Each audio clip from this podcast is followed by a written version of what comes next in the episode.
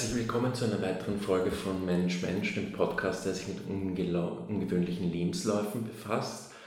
Ähm, mein Name ist Fabian Burstein und ich habe heute einen sehr besonderen Gast. Vielleicht kannst du dich kurz vorstellen. Ja, danke schön, Fabian, dass ich eingeladen wurde von dir. Mein Name ist Lissy und ich arbeite als Sexualbegleiterin für Menschen mit Behinderung.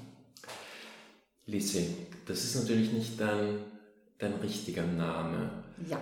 Ähm, wir werden jetzt auch im folgenden Gespräch keine Hinweise darauf geben, wie quasi in welche familiären, äh, in welches Umfeld du eingebettet bist. Warum wählst du einen Künstlernamen? Für mich ist es wichtig, dass im Grunde genommen das einen ganz eigenen Rahmen hat und nichts mit meinem Privatleben in irgendeiner Weise in Verbindung gebracht werden kann. Und ich finde es auch einfach spannend, in eine andere Rolle zu schlüpfen und deswegen passt der Name einfach zu mir. Wie kam es zum Namen Lissy? Gibt es auch eine Geschichte dazu? Ja, da gibt es eigentlich eine. das ist eigentlich eine private. Genau, die hat eigentlich gar nichts mit meinem Beruf im ursprünglichen Sinne zu tun, aber war einfach sehr hilfreich, dass der Name im Privaten entstanden ist. Durch eine, Ver durch eine Verwechslung. Ich, es wurde in der Familie meines Mannes sozusagen ähm, missverstanden, dass ich habe mich als Edith vorgestellt und es wurde irgendwie verstanden Elisabeth. Und ähm, dann war das so witzig, weil meine Schwiegermutter eben auch Edith heißt und dann ging das gar nicht. Also von daher ist es wichtig, dass ich einfach meinen Namen so separat in der Familie habe, nicht mit der, mit der Doppelung zwei Ediths, sondern es gibt mich einfach jetzt als Lissy sowohl im Privatleben, in der einen Seite der Familie, in der anderen Seite der Familie bin ich eben die Edith und in der meines Mannes bin ich die Lissy und beim Arbeiten bin ich das auch. Alles klar, das heißt, es ist gar kein Künstlername, Nein, es ist eigentlich genau, ein es ist, Spitzname. Genau, es ist ein, ein Spitzname, genau, der Ah, ja. aber sehr, sehr gut in mein Arbeitsfeld passt. Ah ja, warum passt er gut ins Arbeitsfeld? Die, das hat was Keckes und ähm, das nimmt so ein bisschen den Leuten schon so die ähm, Berührungsangst, wenn sie hören, zum ersten Mal, oh, es kommt eine Sexualbegleiterin, hat was äh, Unstrenges, so was, äh, glaube ich, was, wo das Herz so von vornherein ein bisschen geöffnet wird bei dem Namen. Ähm, so habe ich zumindest als Rückmeldung bekommen, dass die Leute einfach sagen, ach Lissy, da ist man schon irgendwie gleich offener. Ähm, Sexualbegleiterin, das ist jetzt eine Berufsbezeichnung, da hat nicht jeder eine Definition parat, so wie beim Installateur Ja. oder beim Urologen oder wie auch immer. Ja. Kannst du mal äh, einfach definieren, was eine Sexualbegleiterin ist? Ich beschreibe es dir jetzt so, wie ich mich verstehe als Sexualbegleiterin. Ich, ich berühre die Seele und den Körper der Menschen. Für mich gehört es zusammen. Die Begleitung besteht darin, Menschen da abzuholen, wo er sich gerade befindet. Es ist oft ähm, aus einer Not raus, dass die Menschen wegen ihrer Behinderung eben nicht diesen normalen sexuellen Umgang mit, mit dem Partner haben, also Männlein wie Weiblein, das ist ähm, gleich. Und sie wünschen sich trotzdem eine, eine Hinführung zu ihrer eigenen Sexualität oder wenn sie sich nicht ausdrücken können, äh, gibt es Stellvertreter bzw. eben Betreuer, die vermuten, es wäre ganz geschickt, wenn diese Menschen mal auf dieser körperlichen Ebene sich ausprobieren könnten, ob sie dann vielleicht weniger Aggressionen sich gegenüber, anderen gegenüber haben. Zum Beispiel Autisten, ähm, Menschen im Autismus-Spektrum, wo man oft ähm, selbstverletzendes Verhalten erlebt und da eine Begleitung zu haben, praktisch wie so ein, ein Bindeglied, äh, sehe ich mich so, ich verbinde Menschen mit sich selbst, wenn sie noch überhaupt gar keine Erfahrung haben oder auch gar nicht wissen, ob sie Berührung überhaupt ertragen können. Und gehe da so in Resonanz mit Menschen, die auch ganz schwer wahrnehmen können, wer bin ich selbst und was ist die Außenwelt. Und es ist ganz arg spannend, die Menschen dann über lange Zeit auch tatsächlich zu begleiten. Also es ist nie eine Eintagsfliege. Ich war, glaube ich, nur bis jetzt ein einziges Mal bei jemand einmal. Aber es kann auch sein, dass sich das nach einem Jahr zum Beispiel wieder ändert, dass dann doch nochmal was kommt, dass ich nochmal kommen darf. Aber in der Regel sind ähm, meine Begleitungen über viele Jahre. Das heißt, es geht auch, und das ist ja ein super interessanter Punkt, um Beziehungen. Ne? Ja, das stimmt. Und ich kann es selber nicht glauben, aber es ist wirklich so, dass ich gemerkt habe im Laufe meiner Tätigkeit, hat sich das zumindest Brettis, äh, ähm, hat sich verfeinert, hm. dass, es, dass ich tatsächlich eine Beziehung mit Menschen eingehen kann, auf eine ganz schöne Art, eine fantastische Art sozusagen, wirklich körperlich ganz tief einzudringen, auch Menschen in mich eindringen zu lassen, ohne dass ich mich dabei verliere und ohne dass ich auch die Menschen dann, wenn ich zum Beispiel mich wieder verabschiede oder wenn wir einfach in so einem ganz schönen körperlichen Prozess sind, ihnen das Gefühl gibt, das ist jetzt tiefe Liebe in, ihrer, in ihrem Sinne, wie sie jetzt gerade Liebe empfinden und dass, sie, dass ich ganz oft auch das höre, dass sie zu mir sagen, ich, ich liebe dich so sehr, Lissy, und ich möchte dich nie verlieren. Und ich merke, dass ich, dass ich da ganz angstfrei bin im Sinne von, oh Gott, die dürfen das aber nicht und so, das muss doch auf jeden Fall einen Abstand haben, sondern nein, sie dürfen mich lieben, wie sie Liebe empfinden, ganz individuell für sich. Und ich habe einfach gemerkt, dass ich das so in mir aufnehmen kann und dass das eine wunderschöne Vertrauensebene zwischen uns äh, entstehen lässt und tatsächlich kein ins Loch fallen.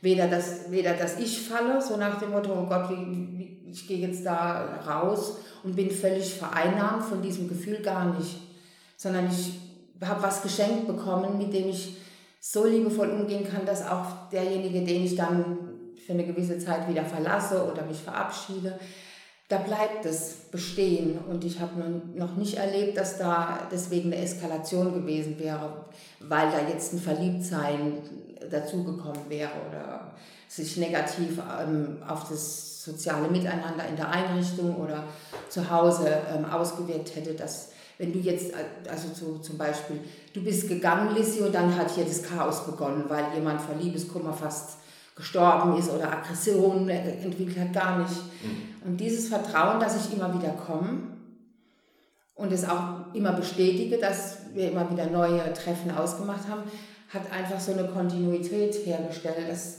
dass ich auch diese Liebe zu meinen ganzen Gästen, nenne ich übrigens meine Menschen, die ich besuche, ähm, dass die besteht. Mhm. Kannst du ein bisschen, damit man sich das auch genau vorstellen kann, wo Berührung ist jetzt mal ein sehr, sehr allgemeiner Begriff. Ja. Welche Grenzen setzt du da? Also was, wie weit gehst du in den Berührungen? Ist das nur Streicheln? Es, es heißt ja auch Sexualbegleiterin. Das heißt, welche sexuellen Handlungen impliziert das und wo ist die Grenze? Ich bin da ganz in der Hinsicht offen, dass ich alle Berührungen zulasse ähm, bis hin auch zum Geschlechtsverkehr, ähm, auch orale äh, Berührungen. Meine Grenzen gehen da, dahingehend, wenn es einfach um brutale Sachen, um Gewaltsachen geht oder um ganz eklige Sachen mit irgendwelchen Exkrementen. Da gibt es bei mir absolut eine Grenze. Und ansonsten ist es so ein Miteinander, wo ich einfach so erspüre, was, was ist jetzt das, das Erste, was ich, wenn ich jemand neu kennenlerne, ähm, ist denn sein Bedürfnis? Manchmal ist es so, ich komme ich komm zu jemand, Frau oder Mann, also das spielt bei mir keine Rolle, da kann das manchmal richtig knallen. Also da ist dieser, diese sexuelle Lust so im Vordergrund, aber das ist für mich auch kein Problem, dann steige ich da einfach mit ein und dann fliegen einfach jetzt mal die Fetzen aber safe. Also trotz aller ekstatischer Gefühle, die ich tatsächlich auch mitgehen kann, bleibt bei mir das Kondom und das, wie man sich jetzt, wie man verhütet, auch auf jeden Fall als allererstes wird es oder wird es erstmal besprochen. Dass man einfach sagt, Sexualität ist wichtig, dass man die auslebt, ohne dass es einen negativen, ähm, eine negative Auswirkung hat. Und da gibt es eben das Kondom als allererstes und auch wie man das benutzt und wie man das überstreift, kann auch sehr fantasievoll sein, zum Beispiel. Und es gibt noch die ähm, Kategorie des BDSM oder SM. Da gibt es auch Menschen mit Behinderung, wie eben wir alle Menschen. Diese Bedürfnisse, manche haben die und ähm, da habe ich eine Kollegin von mir, also auch eine gute Freundin von mir, die auch schon, glaube ich, 20 Jahre jetzt als Sexualbegleiterin arbeitet. Die hat mich da mitgenommen, praktisch, sie war meine Ausbilderin und hat mir speziell diese SM- oder BDSM-Sachen gezeigt oder wir haben sie aneinander geübt und so, mhm. genau. Das ja. wären die Kategorien. Jetzt sind wir ja schon voll in Medias Res, was das, mhm. was das Tätigkeitsfeld ja. betrifft. Aber es geht ja hier auch ganz stark um so Lebensläufe. Mhm. Jetzt ist es natürlich so, dass man als äh, Abiturientin oder jemand, der auch eine Lehre macht, man ja. geht nicht in Lehre als ähm, äh, Sexualbegleiterin, man kann es wahrscheinlich noch nicht im klassischen Sinne studieren. Ähm, die Frage ist, wie hat, dein, wie hat deine Berufslaufbahn eigentlich begonnen?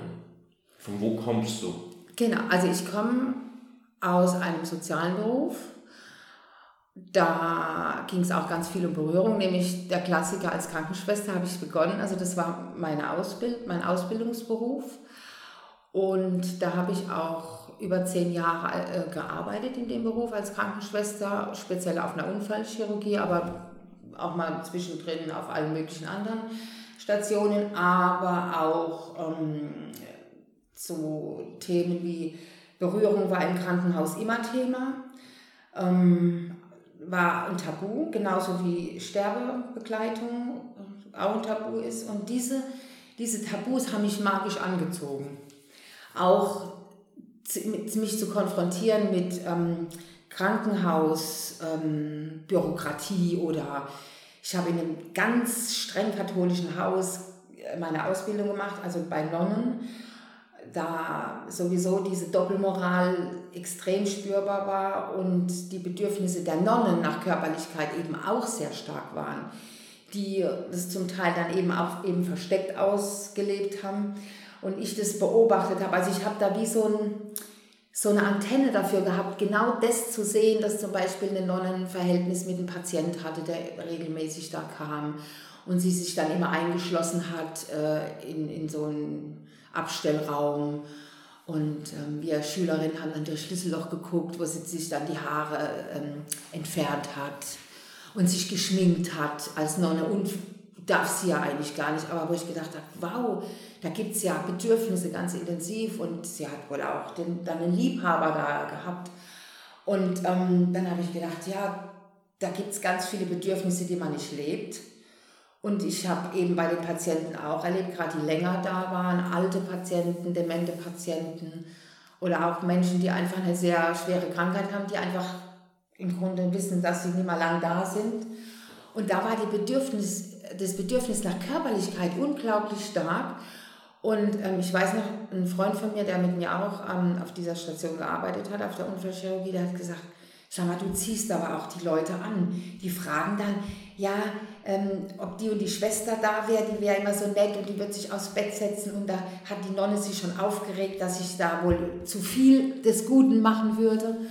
Und dann habe ich, hab ich gesagt, ja, das stimmt. Ich habe wirklich so ein Gefühl, dass die Leute das echt brauchen und ich würde es ihnen gern geben.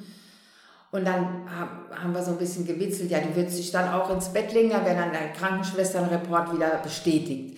Dann habe ich gesagt, hey, das mit dem Krankenschwesternreport ist gar nicht so ähm, von der Hand zu weisen.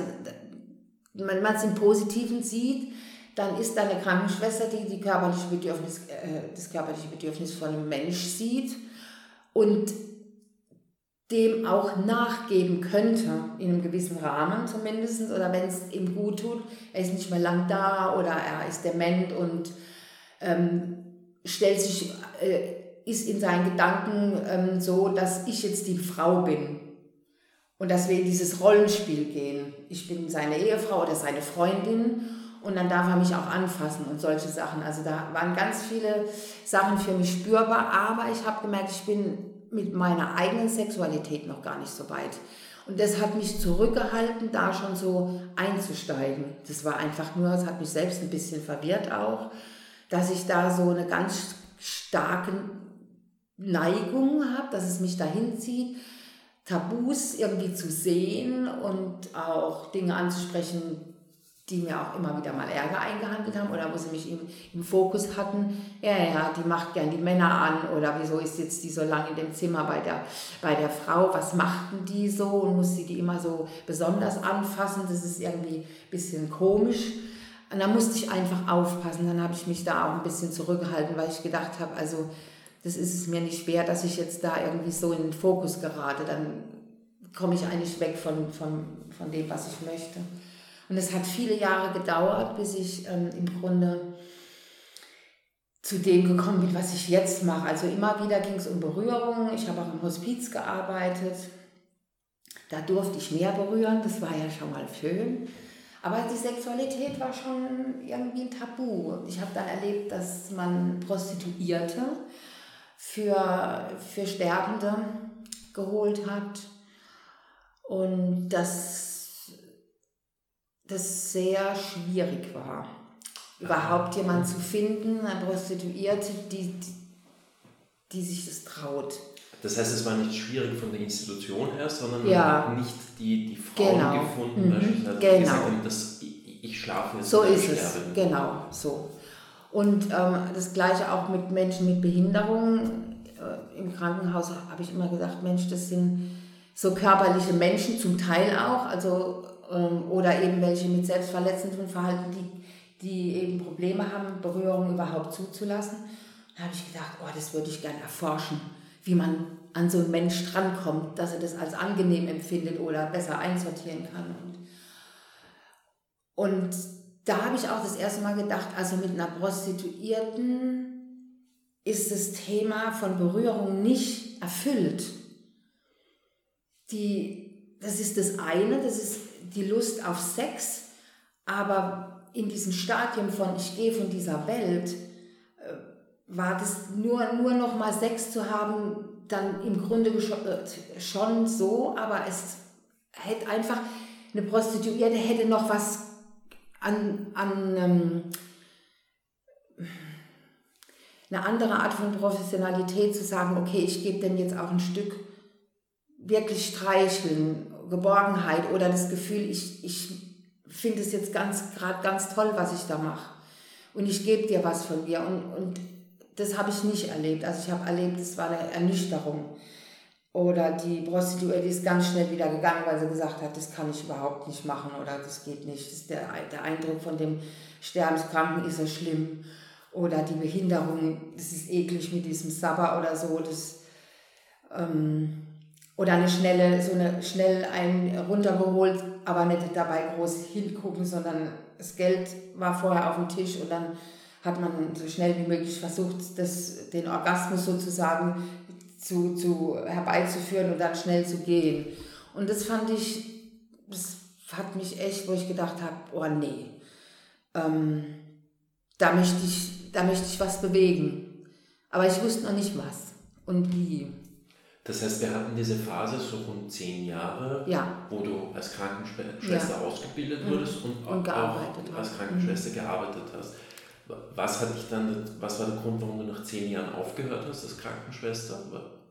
Ja, das ist eigentlich so der typisch, das Typische, es ist einfach zu wenig Personal mhm. und du, du arbeitest dich kaputt. Also das, was immer noch bis heute geblieben ist. Wo ich dann einfach gedacht habe, meine Kräfte werden verheizt, wenn ich weiter in diesem System arbeite.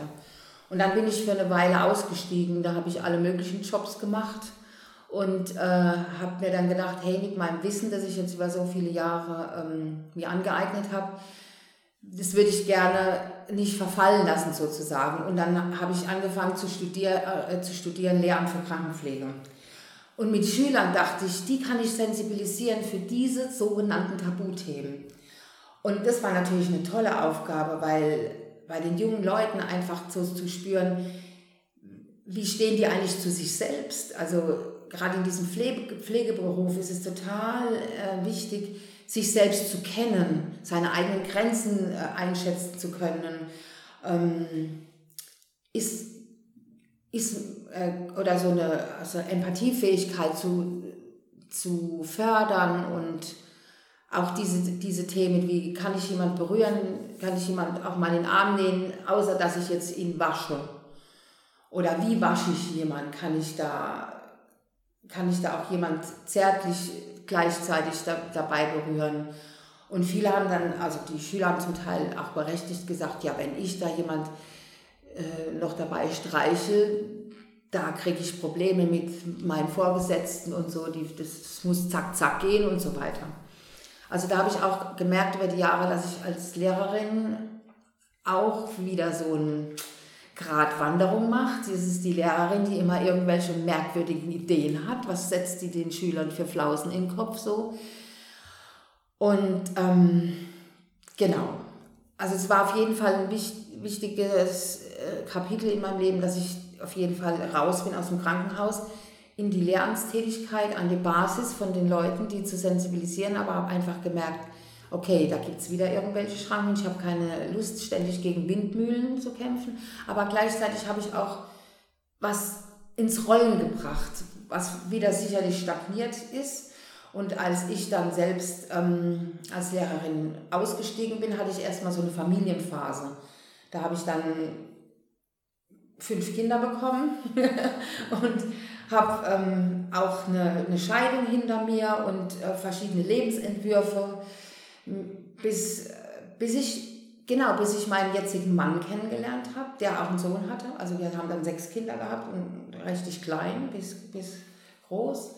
Vier Söhne, zwei Töchter und das haben wir toll gemacht. Und da mit diesem Mann, der war eigentlich der, die Initialzündung, der hat mir der hat wieder das gespürt, dass sich diese Körperlichkeit so, was uns beiden in, als Paar total ähm, zugute kam, dass wir mit unserer Körperlichkeit so toll umgehen konnten, dass wir über alles reden können, was uns Spaß macht, was wir als Lust empfinden, was Trösten bedeutet.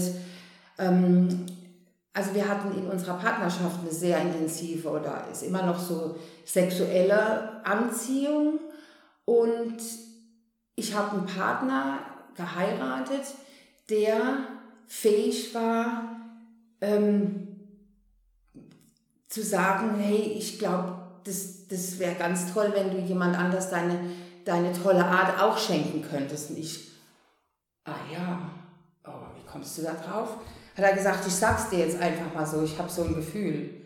Und auch jemand zu haben, der da nicht eifersüchtig ist, der jetzt da mich sogar so ein bisschen geschubst hat, dann habe ich ihm das erzählt, was, was mir schon eben über die Jahre immer wieder so durch den Kopf geht, dass ich gern einfach Menschen berühren würde, die das so nicht, die sich einfach so das überhaupt nicht im Leben ähm, so normal ähm, gestalten können wie wir. Und dann bin ich, wo er gesagt hat, dann probier es doch einfach mal aus dann habe ich gesagt, ja, mit wem soll ich? Also da war ich so ein bisschen, oh Gott, jetzt schubst mich jemand so richtig und ähm, ja. Und dann hat er gelacht und hat gesagt, ich weiß, du findest den Anfangspunkt. Ich bin mal gespannt, was du mir berichten wirst. Und tatsächlich, da habe ich dann so zwischendrin mal in der ambulanten Krankenpflege gearbeitet und er hat dann die Kinder versorgt. Und da habe ich einen Mann im Rollstuhl kennengelernt, der war Polizist und hat ähm, einen schweren Unfall gehabt mit dem Fahrrad und war so Tetraplegiker, also wie Samuel Koch. Also bis zum Hals praktisch gelähmt. Und der hat wieder meine Fähigkeiten gespürt. Und der hat es mir auf den Kopf drauf zu äh, gesagt, mal gesagt, weißt du was, ich habe da so eine Idee, wie ich, wie ich einfach sehe, wie du mit mir umgehst. Du hast da echt eine Begabung hast du schon mal was von der Sexualbekleidung gehört? Und ich so, äh, nee. Und dann hat er mir davon berichtet, dass es da in Norddeutschland irgendwie so jemand gäbe, der auch im Rollstuhl sitzt und der so Workshops und Ausbildung und mm, und dann habe ich gesagt, okay, aber ich würde jetzt einfach mal sagen, vielleicht können wir beide mal so miteinander probieren, wie ich mir das vorstelle. Also mit Ausbildung will ich jetzt habe ich jetzt gar nicht sowas am Hut. Es hat so unerotisch geklungen. Und da haben wir einfach, ich habe ihm immer einen Katheter ähm, auf der Wache gelegt, weil er ähm, nicht äh, selbstständig pinkeln konnte.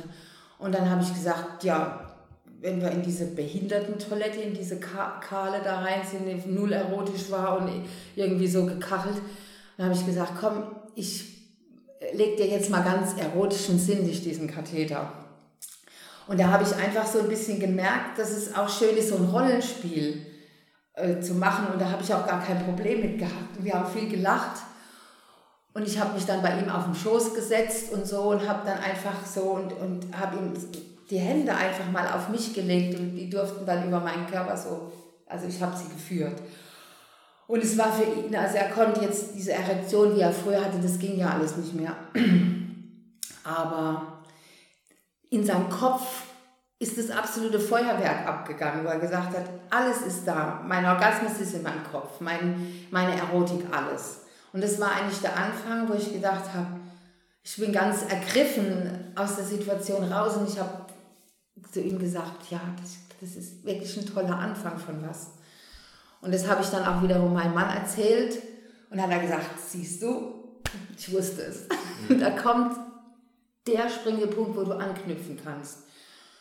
Und dann hat, hat dieser Mann mir wiederum eine Krankenschwester vermittelt, deren Bruder auch einen schweren Motorradunfall hatte und eben auch das Bedürfnis nach Berührung hatte. Und der hat mich praktisch dann vernetzt. Und dann habe ich diese Krankenschwester kennengelernt, die hat gesagt, super, ich, wirst das machen.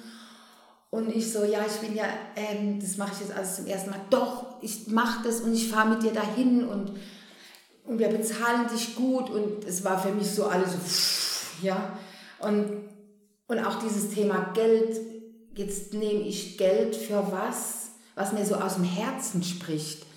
Und dann kam wieder so, so ein moralischer Überbau. Ja, was trennt dich jetzt eigentlich von Prostituierten? Was ist jetzt bitte, und jetzt nimmst du Geld für Sex, für Körperlichkeit? Und dann habe ich so einen Dialog mit mir zwischen meinem Herz und meinem Kopf gehalten, wo ich gesagt habe, wir leben in einer Gesellschaft, wo Geld eben das Mittel ist, wo du Dienstleistungen, wo du für das, was du arbeitest, eben entlohnt wirst. Wenn es eine andere Art wäre, wenn man sich gegenseitig was Gutes tut, dann wäre es halt das, aber jetzt ist es eben so. Da bin ich da kurz einhaken ja. darf. Also ich tue noch mal kurz rekonstruieren. Genau. Ja.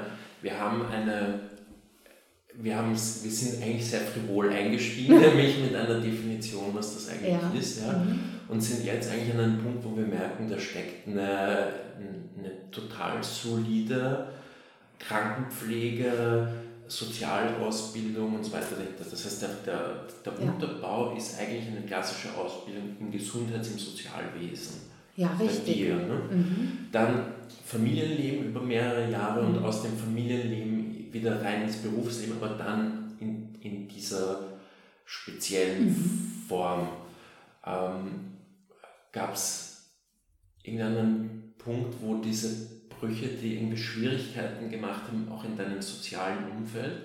Weil ich sage mal, das sind ja schon ähm, ganz unterschiedliche Lebensabschnitte und vor allem dann der, natürlich der letzte Lebensabschnitt, der sowohl bricht mit der gängigen Ethik im Gesundheits- und Krankenwesen, als auch mit einem klassischen Familienleben einer Mutter von sechs mhm. Kindern, einer Ehefrau. Mhm. Ich könnte mir vorstellen, dass das mal befremden auslöst, selbst wenn man in einem sehr liberalen Umfeld bewegt. Ja, da hast du recht, deswegen habe ich darüber erstmal gar nichts gesagt, also niemandem was erzählt. Ich habe mir im, im Netz, ähm, ich bin auf die Suche gegangen im Netz nach jemand, der so arbeitet wie ich. Oder ich war ja erst am Anfang, ich habe gedacht, was wäre toll, wenn ich eine Frau hätte, die das schon lange macht und die mich da unterstützen könnte. Es war wirklich wie eine Eingebung. Und ich gehe rein und gibt es im Netz ein und wusch, öffnet sich mir eben ein Name und ich denke so, die rufe ich jetzt an. Da war auch eine Telefonnummer dabei. Und es klingt jetzt wirklich verrückt, fast so unwirklich, aber wir haben uns am Telefon gehabt. Ich habe ja gesagt, was ich das Gefühl habe, was ich wirklich gut kann und was ich so ein bisschen schon ausprobiert habe. Und ich möchte da richtig, richtig einsteigen. Das ist mir so ein, ah, ich brenne dafür richtig. Voll die Leidenschaft und so aber auch eben, mm, dass ich einfach gemerkt habe, dass ich jemanden brauche, der schon erfahren ist. Also weil ich einfach denke, ich möchte nicht jetzt einfach so blauäugig und auch nicht so nach dem Motto, ich kann schon alles und das mache ich jetzt irgendwie, sondern jemand, der mich coacht im Grunde oder dass wir vielleicht sogar zusammenarbeiten und sie sagt, dich Shit, der Himmel, sagt sie. Das gibt's ja nicht. Sie hatte wirklich ein paar Tage vorher genau diesen Gedanken. Sie arbeitet im Norden von Deutschland. Sie hat früher im Süden von Deutschland gelebt und hat auch gearbeitet. Und ganz viele ihrer Gäste haben jetzt niemand mehr, weil sie diese weite Fahrtstrecke von Kiel in den Süden ähm, kann sie schon bewältigen, aber es sind wahnsinnig hohe äh, Fahrtkosten und da braucht sie entsprechend viele Leute, um das zu teilen und so weiter an einem Ort. Und das, das schafft sie nicht, weil sie im Norden eigentlich genug Arbeit hat. Und sie gesagt, ja. Und so hat zwischen uns eine Freundschaft begonnen. Sie ist auch im Grunde eine Woche später ist sie zu mir gekommen, extra, und wir haben uns bei mir getroffen zu Hause und wir haben uns wirklich gesucht und gefunden bis heute. Und sie hat gesagt, ich gebe dir alle meine Gäste, die ich in Süddeutschland habe, die ich nicht mehr besuchen kann. Ich frage die natürlich und ich habe noch ein paar Gäste, die ich in Süddeutschland besuche. Ich würde, dich, ich würde fragen, ob ich dich mitnehmen darf. Und wir arbeiten zusammen bei den Leuten. Und ich bin wirklich so einfach eingestiegen mit ihr zusammen. Wir hatten so eine gute Wellenlänge, dass es für mich überhaupt nicht komisch war. Es war so, wie wenn wir schon immer zusammenarbeiten würden. Also diese ganzen, diese ganzen Zärtlichkeiten. Wir waren dann sozusagen zu dritt im Bett oder auf dem Boden oder in der Dusche.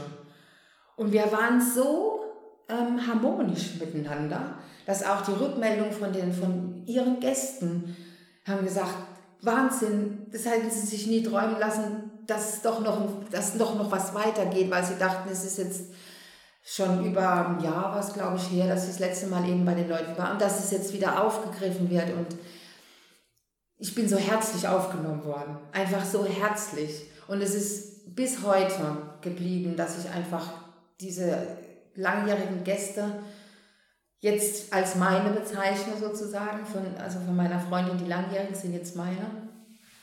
Und wir kommen auch immer wieder auf sie zu sprechen, wir binden sie immer wieder ein und auch in dieser Dankbarkeit, dass, dass sie mir eigentlich auch einen, einen Grundstock vermittelt hat in der Stadt, in die ich auch übrigens neu gezogen war. Ich bin ja praktisch dann von, von der Pfalz in, nach Baden-Württemberg so.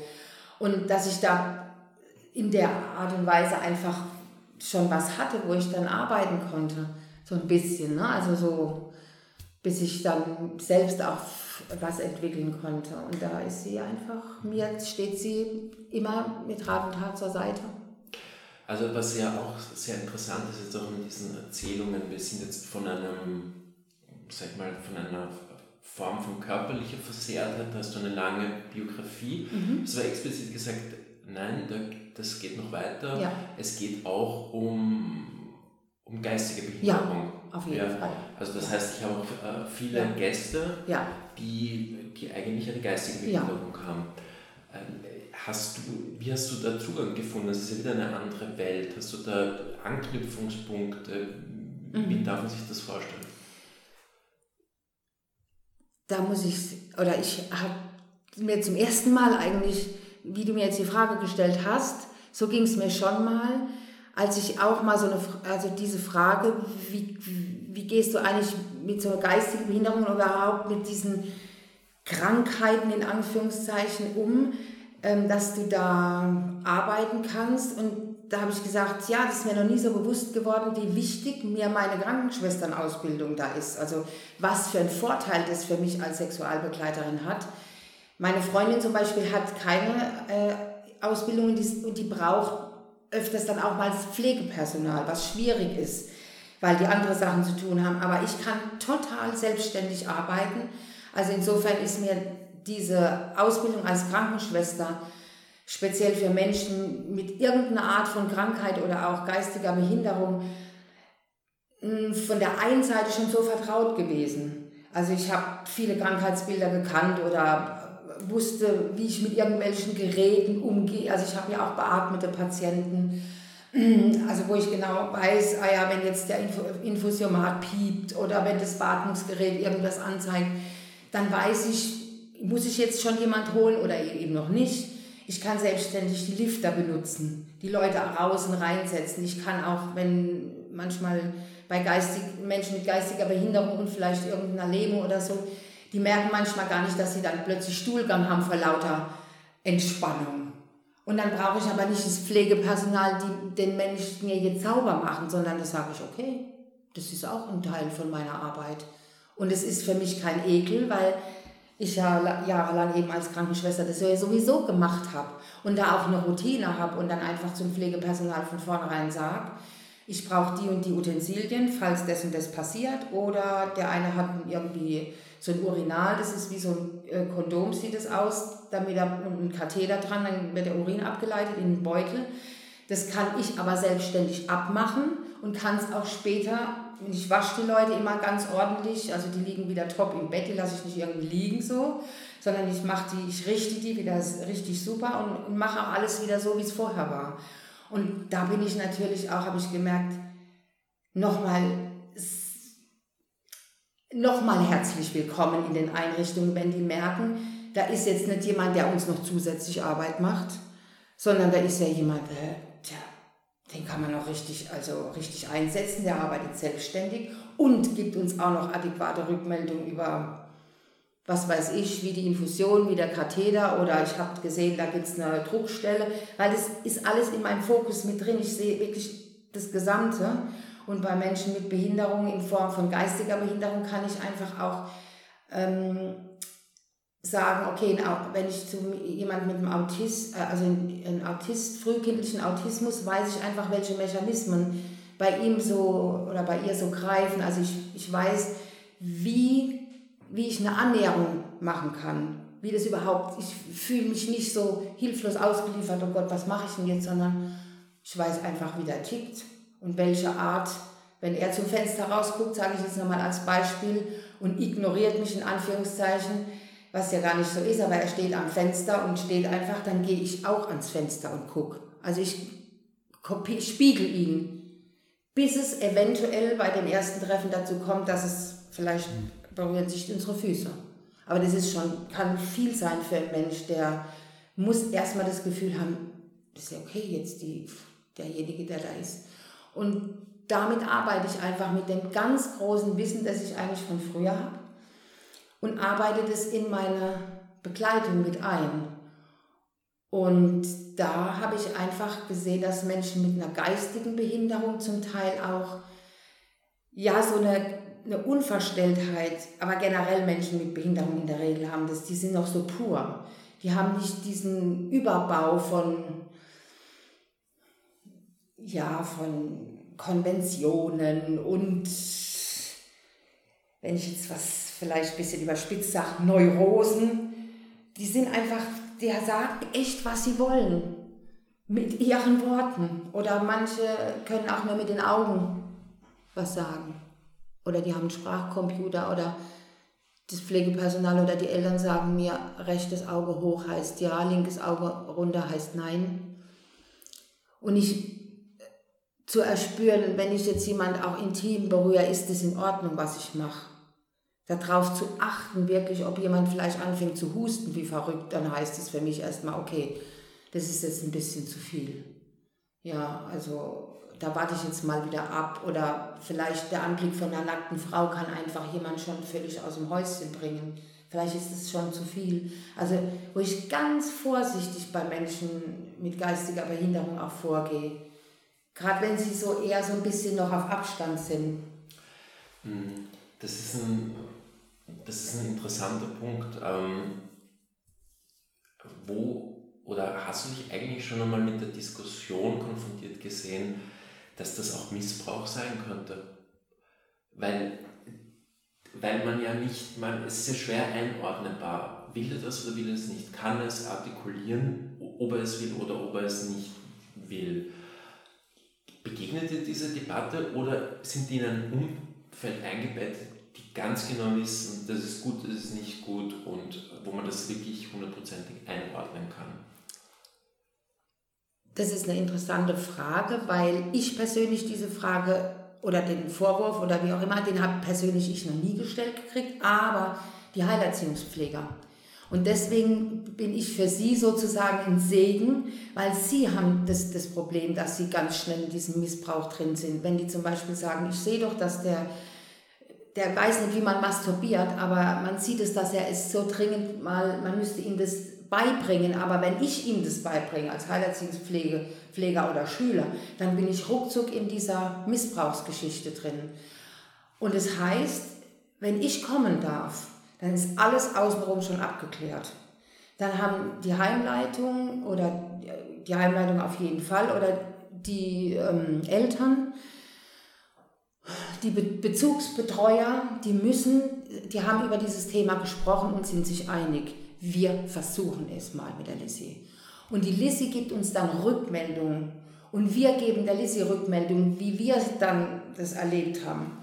Und das ist so super, dass ich bis jetzt wirklich noch keine einzige negative Rückmeldung bekommen habe im Sinne von, das war die Katastrophe, da hat's und das ist nämlich auch eine Angst gewesen von Einrichtungen, ja, wenn wir die Büchse der Pandora jetzt öffnen, der hat die ganze Zeit mit der Eisenbahn gespielt und wieso soll der jetzt nicht mehr mit der Eisenbahn spielen? Wenn er die halt kaputt macht oder die mal jemand an den Kopf hat, lieber das, aber wenn der jetzt zum ersten Mal Sex hat und dann verlangt er, dann das immer und dann reißt er uns alles zusammen oder sie, aber es ist nicht passiert. Es ist nicht passiert. Und ich fand es so mutig und so toll, da einfach zu sagen, lass es uns probieren. Ich habe ja im Vorfeld jetzt unseres Gesprächs mir auch so ein bisschen so geschaut, was es an Dokus gibt und mhm. so weiter. Ähm, da kam immer wieder das äh, Thema Prostitution auf. Also ist das Prostitution? Ja, ja. Das will ich mit dir eigentlich fast gar nicht zu besprechen, okay. weil das finde ich nämlich gar nicht so interessant mhm. eigentlich. Ja. ja. Ähm, weil was, was hilft die Erkenntnis, ja. ob, ob es das ist oder nicht, das ist ja egal. Mich interessieren dann eher so diese technischen Aspekte. Mhm. Ich hoffe, du fühlst dich jetzt nicht gekränkt. Ich habe eine ganz direkte Frage. Fällst du eigentlich unter das Prostituiertenschutzgesetz? Ja, normalerweise schon.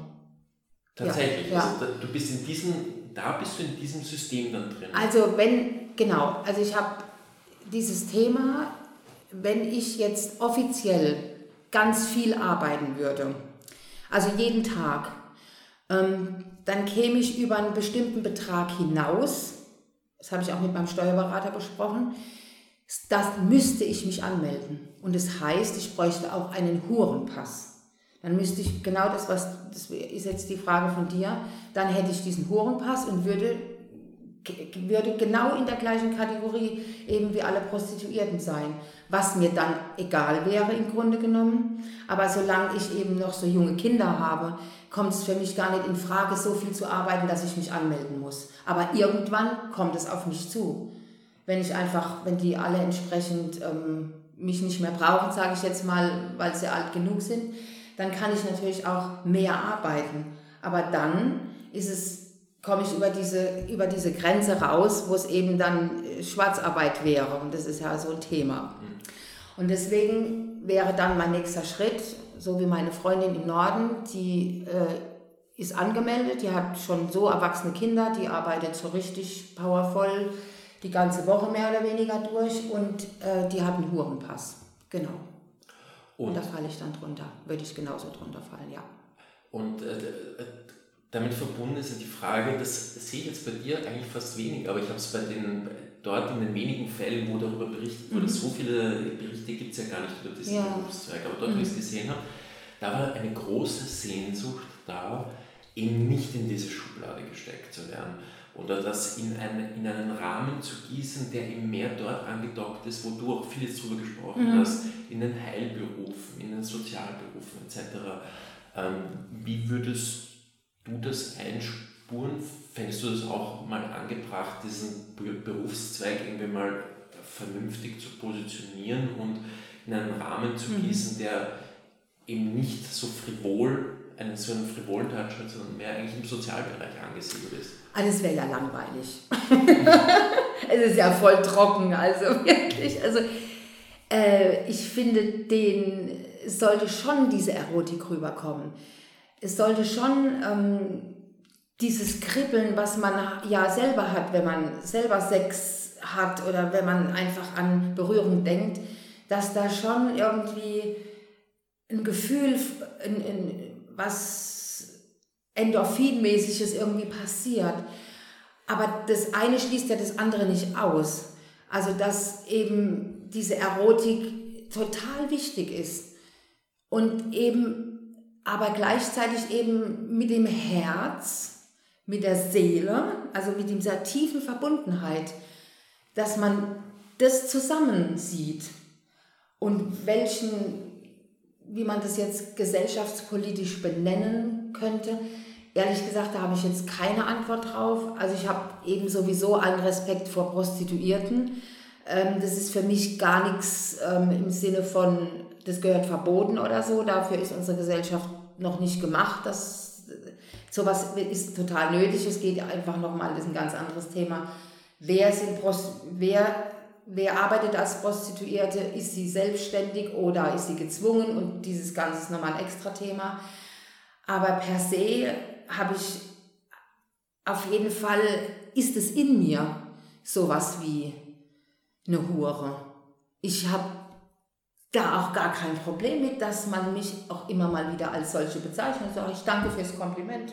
Alle Hochachtung, dass ich jetzt das sein darf. Es hat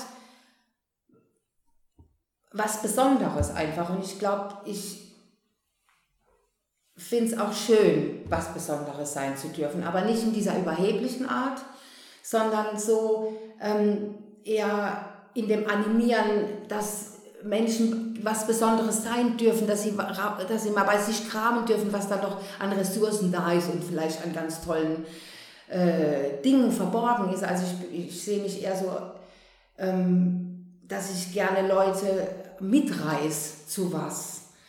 Warum glaubst du, dass, äh, um jetzt das gleiche an einer praktischen Sache festzumachen, ich weiß ja, dass deine Schwester, da verraten wir nicht so viel, mhm. dich sehr liebt und total ja. respektiert, was ja. du tust und ja. das auch toll findet. Ja. Und mir das, weil ich sie gut kenne, mhm. irgendwann mal erzählt hat mhm. und gemeint hat, ja, das erzähle ich aber nicht jedem, weil einfach nicht so, es gibt Leute, die können mit sowas nicht umgehen. Mhm. Insbesondere lustigerweise Leute auch aus der Behindertenbetreuung, die da manchmal total an die Decke gehen sogar, mhm. wenn man das bespricht. Warum glaubst du, hat das so ein kontroverses Potenzial, weil auf den ersten Blick würde man sagen, ja, es ist doch schön, da, da kriegt jemand was, was er sonst nicht kriegen würde. Ne? Ja, das ist, würde ich auch so sagen. Als allererstes ist es was ganz, ich sehe das so als was, so, so was Normales wie Essen und Trinken gehört Sexualität. Wir haben diese, diese Dinge so bekommen, sage ich jetzt mal von Uni, vom Universum oder einfach es ist in uns. Und es ist nicht, und wenn es verkümmert oder wenn es nicht, wenn es nicht befriedigt wird, dieses Bedürfnis, dann gibt es ganz schreckliche Auswüchse, bis von Depressionen bis zu selbstverletzendem Verhalten oder anderen, ja, einfach seelischen, seelischer Not. Und aus welchem Grund man ich glaube, das ist eine persönliche Sache, warum Menschen da plötzlich in die Decke gehen dass sie mit sich selber nicht im Reinen sind. Es ist, weil ich wage mich da jetzt, ich, ich lehne mich damit jetzt vielleicht aus dem Fenster ziemlich, aber ich glaube, jemand, der sexuell mit sich ähm, so gut ist, zufrieden ist, der jetzt in keiner Weise so vielleicht so einen strengen Richter in sich hat oder überhaupt diese Schubladen gelernt hat von klein auf vielleicht. Das wenn man so, wenn man das macht, dann ist man schlecht und wenn man das macht, ist man gut und Asexualität, das ist ja und so weiter, dann ist es so in dir verhaftet, glaube ich. Und dann ähm, sieht man, wie frei vielleicht jemand plötzlich mit, mit was umgeht. Wenn ich da das, mhm. also das heißt, wäre dann die Arbeitshypothese, dass es, wenn es just in den Bereichen, zum Beispiel in der Behindertenbetreuung auf, auf Widerstand stößt, dass dann zum Beispiel Machtgefälle aufgelöst wird. Ist es das? Ja, das ist, kommt auch dazu. Genau, da ist plötzlich, das ist ein guter Gedanke. Ähm, da sind ja oft auch so Abhängigkeitsgeschichten. Da haben jetzt zum Beispiel Eltern das Gefühl, sie haben alles im Griff. Ja, der, der Sohn oder die Tochter ist jetzt 50, hat viele Ältere. Ähm, dass der jetzt sich die Nägel bis auf die Grundmauern abkaut oder die Tochter sich die Haare ausreißt oder sich in, in die Hose greift und dann kriegt sie Handschuhe an und dann kriegt sie die Puppe oder die Eisenbahn hingelegt. Da haben die Eltern die Kontrolle. Das geht dann irgendwie so oder die Tablette reingeschmissen. Wenn jetzt aber da der Gedanke kommt, oh, da könnte der Sohn vielleicht Lust oder die Tochter plötzlich mit was in Berührung kommen, das könnte irgendwie vielleicht entgleisen oder die ist dann vielleicht gar nicht mehr das kleine Mädchen oder der kleine Junge, sondern da entwickelt sich vielleicht plötzlich in irgendeiner Weise was Erwachseneres draus oder was Selbstbestimmtes wo jemand sagt, und ich will das. Wie auch immer er das dann zeigt, aber das habe ich ja schon oft erlebt, dass dann Radau gemacht wurde, ja, ich will was. Oder gestikuliert oder geschrien, wenn jemand, wenn Leute nicht sprechen konnten. Und die Betreuer konnten dann sagen, die Liste kommt ja bald, wir haben eine E-Mail geschrieben oder wir haben als Hilfsmittel für jemanden mal, habe ich jemand eine Postkarte geschrieben. Kann ich dich, können die dich dann auf Krankenschein buchen? Noch nicht. Das ist aber mal in der, bei den Grünen, glaube ich, ist das mal zum Thema gemacht worden, dass man eben Sexualbegleitung auf Krankenschein ähm, gerne sozusagen ähm, ins Leben rufen würde. Genau. Jetzt bin ich mal, ähm, jetzt, jetzt werde ich mal diabolisch quasi, also jetzt frage ich kritisch. Mhm. mhm. Ich finde, ähm, das sind wahnsinnig viel wichtige Enttabuisierungstendenzen mhm. drinnen, so wie du das handhast. Ja. Jetzt war, ähm, hast, das hat man ja gesehen, was beim Filmfestival mit einem Film, mhm. ja, wo ein, ein, ein, Filmemacher dich bei der Arbeit begleitet ja. hat das war das Pornfilmfestival. Mhm. Nun ist das, muss man auch dazu sagen, für die, für die Hörerinnen und Hörer, das Pornfilmfestival in Berlin ist kein klassisches Pornofestival, sondern das ist, das ist sehr artifiziell gemacht und so weiter. Aber ist das nicht genau ein Schritt wieder zur Retabuisierung? Oder war dir einfach mal wichtig, ähm, dass das mal verbildlicht wurde und in welchem Rahmen ist wurscht? Hm, ähm, ich fand's Retabuisierung würde ich eher im Gegenteil sagen, weil es war ja eine Tabuisierung, dass man in der Pornoszene überhaupt keine Menschen mit Behinderung gesehen hat. Und das war praktisch das Tabu. So, und dann haben wir gesagt, ähm, das möchten wir aber gern ändern. Also, dass äh, pornografische Darstellung mit Menschen mit Behinderung sehr, ähm, sehr erotisch auch sein kann. Und wir haben das Experiment gewagt. Ähm, einerseits die Begleitung, dass ich begleitet wurde von dem Filmemacher. Ähm, hat man natürlich auch gesehen, wie ich arbeite. Aber diese Innigkeit, das war dem Filmemacher total wichtig, dass man das, was ich dir jetzt alles erzählt habe, was mir ja so wichtig ist, dass ich auch einfach meine, mein Herz da reingebe, meine, meine Art von Beziehung, da wirklich auch mal, dass man das sieht, wie herzlich oder wie, wie wirklich wir uns so von Herz zu Herz tatsächlich treffen. Und das wollten wir zeigen, dass es diese Erotik und gleichzeitig diese tiefe Verbundenheit sichtbar wird. Und das ist uns total gelungen. Das war irre. Ich konnte es ich selber nicht glauben, aber das Publikum hat es uns ja sozusagen äh, bestätigt, dass das tatsächlich ähm, so wirklich so rübergekommen ist. Mhm. Einerseits meine Tätigkeit und das andere wirklich, dass die Erotik auch da war und dass das schon, äh, ja, die Behinderung gar nicht mehr so, dass die gar nicht im Vordergrund gestanden hat. Mhm. Ja. Mhm. Wenn du jetzt, jetzt bist du schon längere Zeit in diesem Geschäft, das heißt, du kennst dich ganz gut aus. Mhm. Und ich würde jetzt zu dir kommen und sagen, entwickle ein Curriculum für Sexualbegleitung. Was wären die vier Hauptfächer? Die vier Hauptfächer. Hm. Gewaltfreie Kommunikation. Ähm, das Fach, wie würde ich das nennen? Berührung. Also wo man praktisch äh, diese, äh, die sich gegenseitig oder berührt, ähm, dass man das lernt zuzulassen. Ähm, ich würde auch das Fach Plastizieren dazu nehmen, sowas fühlen und auch äh, erotische Plastiken anzufertigen zum Beispiel, weil ähm, ganz oft auch die Scheu vor äh, den Genitalien, gerade bei Schülern, so groß ist, dass sie noch nicht mal selbst ihre eigenen Genitalien anschauen können, geschweige denn die irgendwie ähm, zum Teil anfassen. Also da da stößt man bei den äh, Auszubildenden auf wahnsinnige persönliche ähm, Grenzen und der Beruf wirft es aber geradezu auf. Und deswegen fände ich das total wichtig, in der Form so vorzugehen, ähm, wie bin ich selbst mit meinem Körper. Aber eben das nicht im versteckten Kämmerlein zu machen, sondern diese Gruppe, in einer kleinen Gruppe, wo man Vertrauen hat, ähm, anzufangen, vielleicht mit der Plastizierung von, ja, und, oder wie, wie, wie ähm, entsteht eigentlich ein Orgasmus oder wie, äh, wie fühle ich denn eigentlich oder wie, wo werde ich gern berührt oder was finde ich, was führt mich dann zur Erotik hin? Das heißt, wir haben gewaltfreie Kommunikation. Genau, wir haben, wir haben Berührung. Berührung, wir haben das Plastizieren. Auch in Kombination mit so einer Art Selbsterfahrung. Genau, ne? ja. Und das vierte Fach.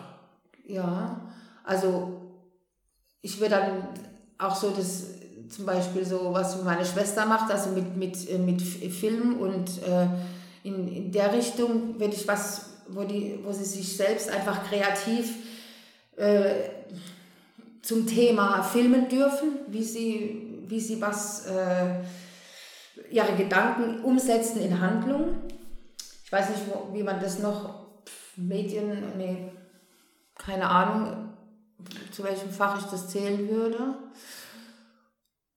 Und was ist mit diesen ganzen Krankenschwester-Skills? Das ist doch eigentlich, das hast du ja gesagt, das ist ja das Besondere, was dich so besonders macht in diesem Beruf. Ne? Ja, also die, also die du, du meinst die, ähm, die, wie man mit, mit Medizin. Medizin, das haben sie sowieso. Also das wird in, bei den Heilerziehungspflegern ist es auf jeden Fall sowieso ein Thema. Wie hm. gehe ich eben mit äh, Pflege, ja, Pflege von Menschen mit Behinderung oder alten Leuten. Also das ist sowieso im Curriculum drin, aber das alles vorher nicht. genau, und ja, vielleicht noch dieses gesellschaftspolitische Thema. Das heißt, die nächste Wende im Lebenslauf könnte sein, ähm, sich eigentlich darin zu engagieren, wie man diesen Weg in den Beruf kanalisiert. Ne? oder wie man, wie man eine Möglichkeit schafft, Menschen, die das ähnlich empfinden, ja. wie du, mhm. ein Betätigungsfeld zu geben. Genau. Habe ich das richtig verstanden? Ja, das kann man so sagen. Das würde mich total freuen. Also ich habe mal einen Mann kennengelernt, wiederum über meine Freundin, der sich als Sexualbegleiter, aber es gibt ja gar keine Männer, also angeblich gibt es Männer, angeblich gibt es auch relativ viele Sexualbegleiterinnen, aber keine Ahnung, wo die sich alle versteckt haben. Also Berlin hat, glaube ich, noch mal so ein, äh, ist nochmal so eine Hochburg. Da gibt es auch einige Sexualbegleiter, weil es viele Homosexuelle dort auch gibt. Und deswegen gibt es dann eben auch männliche Sexualbegleiter. Aber im sonstigen äh, äh, süddeutschen Raum haben mich viele schon gefragt, gibt es denn auch noch jemanden außer dir? Weil du kannst ja nicht so oft kommen, wie ich das gerne möchte oder wie auch immer die haben das Netz durchgeguckt, haben alle möglichen Adressen angeschrieben und es kam aber nichts zurück. Also von daher ähm, fände ich das total wichtig, dass auch die, dass sie dann auch arbeiten in dem Feld, nicht dass sie es nur mal gemacht haben. Das heißt, wir sind jetzt ganz sauber kurz vor der Stunde unseres Gesprächs. okay. Ähm, das, das Schlusswort wäre, das ist ein Beruf mit Zukunft, ja. wie man so schön sagt. Ja. Ähm, ähm, wir haben jetzt, glaube ich, viel gelernt über einen, einen besonderen Lebenslauf. Mhm. In diesem Sinne vielen herzlichen Dank für die Offenheit. Ist ja nicht ganz so selbstverständlich mhm. bei dem Thema. Gerne. Und hat viel Spaß gemacht. Herzlichen Dank. Mhm. Tschüss. Ja, tschüss, Ciao. lieber Fabian.